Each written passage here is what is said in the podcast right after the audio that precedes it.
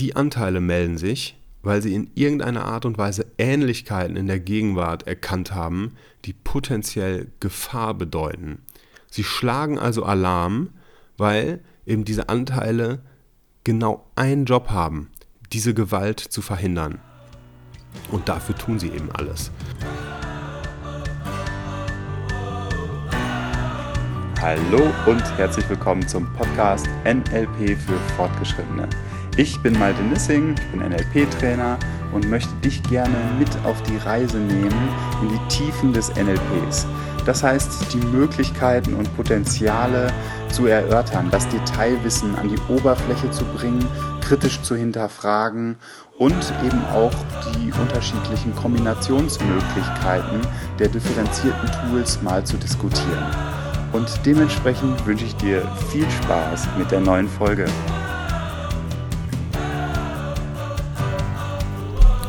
Herzlich willkommen zur heutigen Folge. Wenn ihr bemerkt, dass meine Stimme heute etwas anders klingt, dann liegt das an meiner nasalen Sprechweise. Das mache ich nicht absichtlich, sondern äh, das ist erkältungsbedingt und dementsprechend entschuldigt bitte. Allerdings kann ich von da aus sehr gut auch zum äh, heutigen Thema überleiten, denn was machen wir häufig, wenn wir mit Krankheiten, ich sag mal, konfrontiert sind oder sich irgendwelche Krankheiten zeigen, also beispielsweise irgendwelche Erkältungssymptome. Ein ganz häufiger Weg ist, wir gehen zum Arzt und lassen uns irgendeine Pille verschreiben, sodass sie ja, die Erkältungssymptome in irgendeiner Art und Weise sofort wegballern. Also, dass das von dem Kratzen im Hals äh, nichts mehr zu spüren ist, äh, gibt es dann irgendwelche Betäubungsmittel und dass wir äh, irgendwie wieder leistungsfähig sind und einfach genauso weitermachen wie, äh, wie bisher. Und wie verrückt ist es eigentlich? Wir übergehen die Signale, die unser Körper uns sendet, der sagt, hey, äh, ruh dich aus, leg dich nieder und mach was, was dir gut tut und bleib eben nicht in dem Hamsterrad, weil das Hamsterrad, äh, was in dem du irgendwie steckst oder gesteckt hast, hat da eben zu geführt, dass du äh, dich erkältet hast. Also genau so nicht weitermachen ist das Signal, sondern mach was anderes. So, und dann kommen wir eben genau an diese Medikamente und die ballern dann die Symptome weg, sodass wir wieder einfach nur weitermachen. Und wo führt das hin? Ja, irgendwann in die Vollkatastrophe. Ähm, das, das heutige Thema, das wird sich jetzt erschließen mit diesem Pre-Talk, äh, wie das Ganze zusammenhängt. Denn im NLP gibt es ähm, ein Metaprogramm und zwar äh, das Metaprogramm Dissoziation, Assoziation. Also etwas äh, sehen beispielsweise aus einer Perspektive von außen. Also stellt euch vor, ihr seht euch selber äh, im Kino, wie ihr in irgendeiner Art und Weise interagiert. So, das wäre dann eine dissoziierte Perspektive auf euch selbst. Ähm, eine assoziierte Perspektive wäre, ihr seid derjenige, der gerade agiert. Also ihr seht die Welt durch eure eigene, eigenen Augen. Und ähm, häufig, und das ist, finde ich, ganz interessant, werden im NLP Techniken verwandt, um eine dissoziierte Perspektive einzunehmen. Das heißt, ein, ein Erleben, was einen gefühlsmäßig ja konfrontiert mit etwas Unangenehmen. Da habe ich gesagt, ja, nimm eine dissoziierte Perspektive ein, sodass du äh, ja, das als nicht mehr so schlimm empfindest. Das, da ist zum Beispiel die Phasphobia-Cure zu nennen, aber auch die Phobie-Technik, ja, auf die ja die Phasphobia-Cure ähm, fußt. Ähm, wir können aber auch eine Timeline nehmen, wo auch eine, die dissoziierte Perspektive eine extrem große Rolle spielt. Jetzt ist das nach meinem Empfinden ein zweischneidiges Schwert. Auf der einen Seite halte ich es für extrem sinnvoll, wenn wir ein traumatisches Erlebnis, ein Erlebnis mit einem heftigen Impact hatten, das da nicht sofort in diese assoziierte Perspektive reinzurutschen, also quasi in einen regredierten Zustand, in einen kindlichen Zustand, um dieses ganze Zeug von damals nochmal zu erleben, also diesen ganzen Schmerz so ungebremst nochmal zu erleben, weil wir dadurch extrem eingeschränkt sind in unserer Handlungsfähigkeit. Allerdings führt eine äh, falsch angewandte Dissoziation, also überall einfach eine Phasphobia-Cure drüber klatschen, zu einer Abspaltung zum, des Kontaktes mit unserem Körper. Und genau da sehe ich eben diese Schwierigkeit, die ich heute ähm, mal aus einer äh, etwas anderen Perspektive diskutieren möchte. Ähm, ich muss dazu sagen oder will dazu sagen, dass ich gerade äh, von, einem, von einem Seminar komme, in dem es genau um diesen Körperkontakt, also eben nicht um das dissoziierte Erleben meiner selbst, sondern um den wirklich reinen Körperkontakt geht. Ähm, wir haben nämlich im Rahmen dieses Seminars äh, das Böse totalisiert. Pff, hört sich jetzt erstmal so heavy an. Ähm, ja, ist es auch. Ja. also stellt euch vor, äh, ihr habt seid mit was konfrontiert, was ihr an euch überhaupt gar nicht mögt. Also so richtig ablehnt, irgendeine Verhaltensweise. Und genau diese Verhaltensweise mal so als, als Anteil von euch anzunehmen. Zu sagen so, ja, in bestimmten Situationen bin ich so oder denke ich so. Und ja, diese Gedanken und Gefühle in Bezug auf bestimmte Menschen oder Situationen sind da. Ich habe ein Beispiel, was ich ganz interessant finde. Äh, stellt euch vor, ihr seid mit eurem Partner, eurer Partnerin auf einer Party und unterhaltet euch mit irgendwelchen fremden Menschen. So. Und dann macht man, und, und die, ihr merkt sehr schnell, dass eure Gesprächspartner, Gesprächspartnerin euch hochgradig unsympathisch sind. Was macht ihr? Äh, oder was machen Menschen häufig? Machen gute, gute Miene zum bösen Spiel und labern ein bisschen und so weiter und so fort. Und gleichzeitig geht so ein innerer ähm, Checklistenkatalog ab, was ihr alles, auf gut Deutsch gesagt, scheiße findet am Gegenüber. Und sprecht es aber nicht aus. Also das, was euch auffällt, sprecht ihr nicht aus. Und dann geht ihr aus der Situation raus und fangt heftig abzurotzen, heftig abzulästern äh, über eben diese Situation, über die Menschen, denen ihr gerade begegnet seid. Ähm, dort passiert dann genau dieses, dass dann Anteil quasi übernimmt und äh, ungefiltert das quasi preisgibt, was vorher ja im Verborgenen oder unterdrückt wurde. Ich finde es ganz interessant, mich immer mehr äh, dem, dem authentischen, dem, dem der ehrlichen Begegnung anzunähern. Ich sage das ganz vorsichtig, eben mit diesem Annähern, weil ich auch weiß, dass es nicht in jeder Situation irgendwie möglich ist. Also wenn ihr ganz neu auf einen Menschen trefft und sofort ihn ungefiltert eure Projektion wissen lasst, könnte das natürlich sofort dazu führen, dass jeder irgendwie wegrennt. Aber ich meine das vor allen Dingen, dass ihr ähm, spürt, okay, wann passt euch eine Situation und wann passt euch eine Situation nicht. Und wenn euch die nicht passt, dann auch den Mut zu haben, es klar zu artikulieren, es anzusprechen, um eben nicht in der Situation verharren zu müssen. Und was hat das mit der Totalisierung des Bösen zu tun? Naja, das Böse ist quasi das, das hintenrum äh, hintenrum dann dieses Ablästern, dieses sich quasi, der, der Druck, der sich aufgestaut hat in der Situation, in der ihr gar nicht sein wollt, der sich dann danach entlädt, so explosionsartig wie so ein Vulkan ausbricht und vielleicht dann sogar vulgäre Sprache so zum Ausdruck kommt und das dann quasi so richtig rausbricht aus euch. Und genau darum ging es in dem Seminar, eben diese Anteile, dieses Böse, da ging es ganz viel auch um Scham, um Schuld, um das Beschämen, also mal bewusst in die Rolle reinzugehen, in den Beschämer, den ich sehr kraftvoll, als sehr kraftvoll empfand, die mal zu totalisieren. So. Ähm, da bin ich jetzt gerade irgendwie noch so mit meinen Gedanken drin und beleuchte das jetzt mal so aus der Perspektive des NLPs. Ich meine, wir kennen ähm, diese, diese Herangehensweise, die Perspektive natürlich aus der Teilerarbeit. Also ich habe gerade schon davon gesprochen, da gibt es die Scham, den Beschämer, äh, den, denjenigen, der schuld ist, auch sowas wie ein Kritiker, also unterschiedliche Anteile, natürlich wie in der äh, vorherigen Folge auch besprochen, eine Metaphorik für eben unsere Psyche, die da irgendwie in uns wirken. So. Wieso gibt es überhaupt so etwas wie diese Anteile? Naja, stellt euch vor, ähm, ein Kind ist in der Situation, äh, dass es vom Vater oder von der Mutter geschlagen wird. Das stellt für das Kind eine unglaublich widersprüchliche Situation dar. Es ist nämlich in einer Situation, in der es äh, Liebe bedingungslos erlebt, Vertrauen bedingungslos äh, aussendet. Also äh, Mutter und Vater voll und ganz liebt und dann konfrontiert wird mit Gewalt. Das heißt, die Psyche, äh, die neuronale Struktur des Kindes muss in irgendeiner Art und Weise darauf reagieren. Und dann passiert Folgendes, dass sich aus dieser Einheit, aus dieser Ganzheit, ein Kind fragt sich nicht, wer ist es? Es ist einfach. Also ein Kind fragt sich nicht, wer bin ich? Es ist einfach.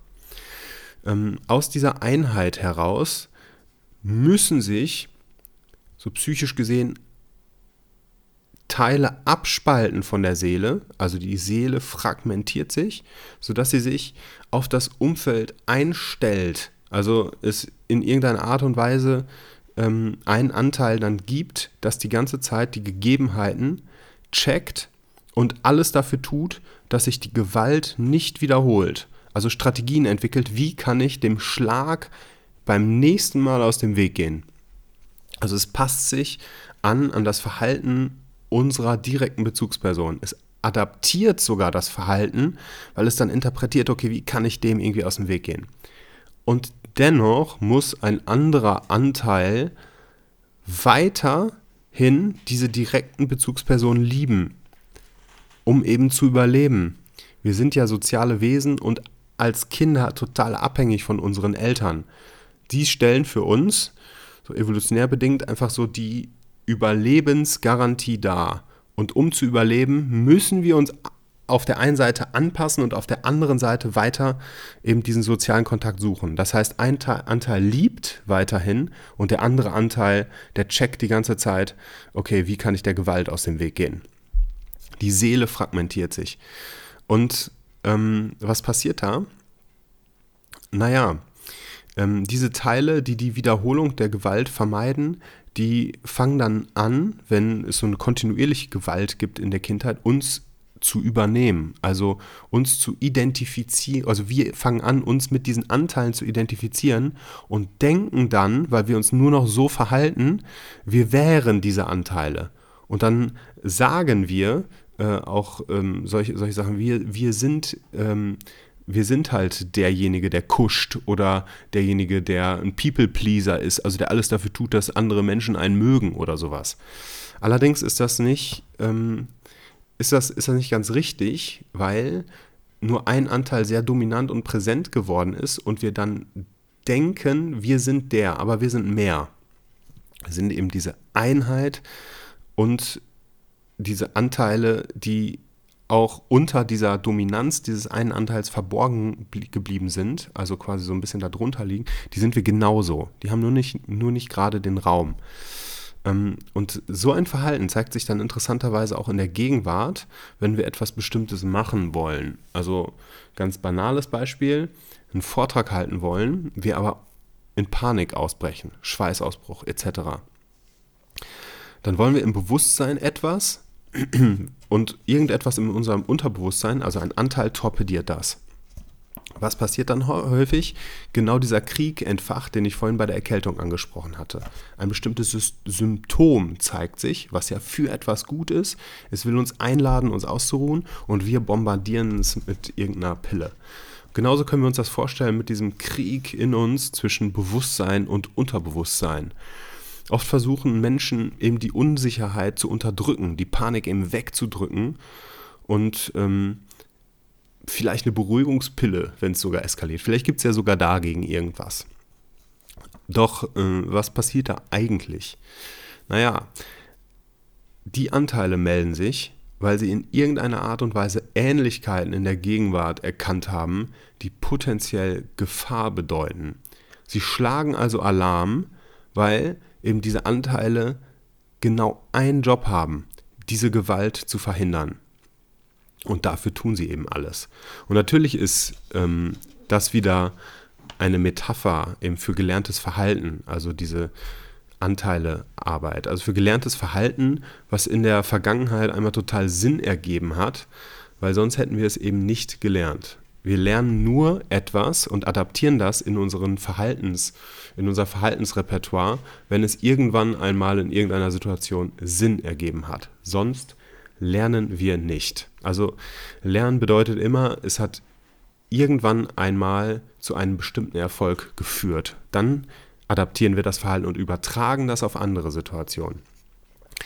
Und wenn wir uns damals so verhalten mussten, also die Gewalt, um äh, die Gewalt auf jeden Fall zu verhindern, dann kann es natürlich sein, dass das Verhalten von damals heute unglaublich limitierend erscheint.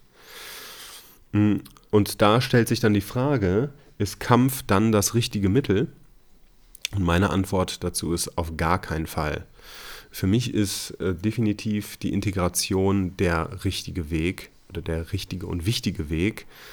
Ähm, und das, wonach auch alles in irgendeiner Art und Weise strebt. Also wenn ich jetzt mir die unterschiedliche Konzeptionen der Persönlichkeitsentwicklung äh, anschaue, dann werden zwar viele irgendwie äh, missinterpretiert und führen auch zu einer Abspaltung, aber äh, im Kern sind nach meinem Empfinden äh, alle Konzeptionen integrierend. Was heißt das? Naja, in irgendeiner Art und Weise wird versucht, diese zerspaltene Seele, die Psyche, diese fragmentierten Anteile in irgendeiner Art und Weise wieder zu verbinden, zu integrieren. Also Engelchen und Teufelchen nicht als Hardcore-Antagonisten zu verstehen, sondern als äh, zwei Anteile, die beide etwas für dich tun und als Team sogar noch besser für dich wirken könnten, wenn du sie halt integrierst und wenn du dich gleichzeitig eben zu beiden bekennst. Denn ähm, sie wollen einfach wahrgenommen werden, anerkannt werden und auch wieder in eine Balance finden. Oft ist es nämlich so, dass diese Anteil, dass dieses Verhalten so dominant ist und das so unfassbar viel Kraft kostet, dass äh, der Wunsch danach, einfach sich anders zu verhalten, so unglaublich groß ist äh, und diese Anteile aber noch nicht sehen, also es noch kein besseres Verhalten gibt oder sie noch nicht erkennen, ah, da ist jemand, der mir wirklich den Raum gibt, mich mal zu entspannen äh, und denken, sie müssten das halt weiterhin tun. Und ähm, wie, wie kriegen wir diese Integration hin? Was tun wir also oder was sollten wir tun? Naja, wir integrieren, indem wir uns zu diesen Anteilen, und das ist der erste Schritt, erst einmal bekennen. Also bekennen, dass diese Fragmentierung, diese Abspaltung stattgefunden hat und eben ein Anteil alles versucht, um diese Wiederholung der Gewalt zu verhindern. Also das Erste, was wir machen, ah, da ist irgendwie ein Verhalten und vielleicht ist der erste Impuls, oh Gott, wir haben gar keinen Bock auf dieses Verhalten, das dann wahrzunehmen und mitzukriegen, ah, da ist aber etwas und das ist in mir lebendig. Das ist da. Und indem wir es wahrnehmen und sagen, da ist etwas in uns oder es direkt ansprechen, sagen, ich nehme dich wahr, du, du bist da in mir, dieses Verhalten ist da in mir, das ist schon das erste Bekenntnis. Und damit erlaubst du eben, dass ein Anteil da ist, der das gelernt hat, der das lernen musste und der damals keine Handlungsalternativen als diese hatte. Und du bekennst, dass er das, dass er sich so verhält, weil er denkt, dass er das tun muss. Nein, er denkt es nicht nur. Der Anteil, der muss es sogar. Er hat nämlich keine alternativen Strategien. Das war bisher seine Lebensaufgabe und damit hat er auch irgendwann einmal dein Leben gerettet oder dich vor Schmerz bewahrt. Und das will er eben wieder tun. Und das ist, im NLP nennen wir das diesen positiven Intent. Jeder Anteil tut etwas aus einer positiven Absicht heraus. Und auch wenn er es jetzt nicht mehr tun müsste, denkt er eben, dass er es muss. Und er identifiziert eben den ganzen Körper. Wenn du diesen nicht wahrnimmst, dass er sich meldet und du ihn eben nicht integriert hast durch Anerkennung, dann übernimmt er dich und du bist identifizierst, identifiziert, er denkt, er muss übernehmen, er geht an die Brücke, übernimmt das Steuer und du bist quasi in einem Autopilot, in dem du denkst, du bist dieser Anteil und die anderen Anteile, die eventuell etwas anderes wollen, die kommen dabei dann viel zu kurz. So, die nächsten Schritte die geht ähm, in die nächsten Schritte, die, die, meine Güte, die nächsten Schritte, was du danach dann tun kannst, um eben die Dissoziation und die Assoziation wieder in die Balance zu bringen, in die Balance zu bringen, also dich in den, ich sag mal, richtigen Momenten assoziierst, also in deinen Körper hineingehst und spürst und auch dissoziierst und dissoziiert aber anders verstanden, nämlich dissoziiert verstanden als ich nehme da etwas in meinem Körper wahr, ich bin das nicht, ich bin nicht der Depressive, ich bin nicht der Schüchterne, ich bin nicht der Schuldiger, sondern da ist ein etwas in mir, was schuldig, was depressiv etc. ist und wie es lebendig in meinem Körper gerade ist. Also das ist dann ein integrierender Akt und da geht es dann im zweiten Teil drum und der wird dann in der nächsten Woche kommen. Also, die erste Aufgabe für dich, wenn du etwas wahrnimmst, von dem du denkst, ah, das will ich eigentlich nicht, erst einmal dich dazu bekennen, dass es da ist und sagen, ah, ja, da ist etwas. Und auch wenn du noch nicht weißt, in welcher Situation in deiner Vergangenheit dieser Anteil etwas Gutes für dich getan hat, ist zumindest mal als Präsupposition, als Vorannahme hinunterschicken und sagen so, ja, ich erkenne an, dass du irgendwann einmal etwas für mich getan hast, was sinnvoll wäre, was du da gelernt hast, was mich vor Schmerz bewahrt hat, potenziell, und dass du denkst, es jetzt immer noch tun zu müssen. Und da bin ich gespannt, was das schon bei dir bewirkt. Viel Spaß dabei und bis nächste Woche.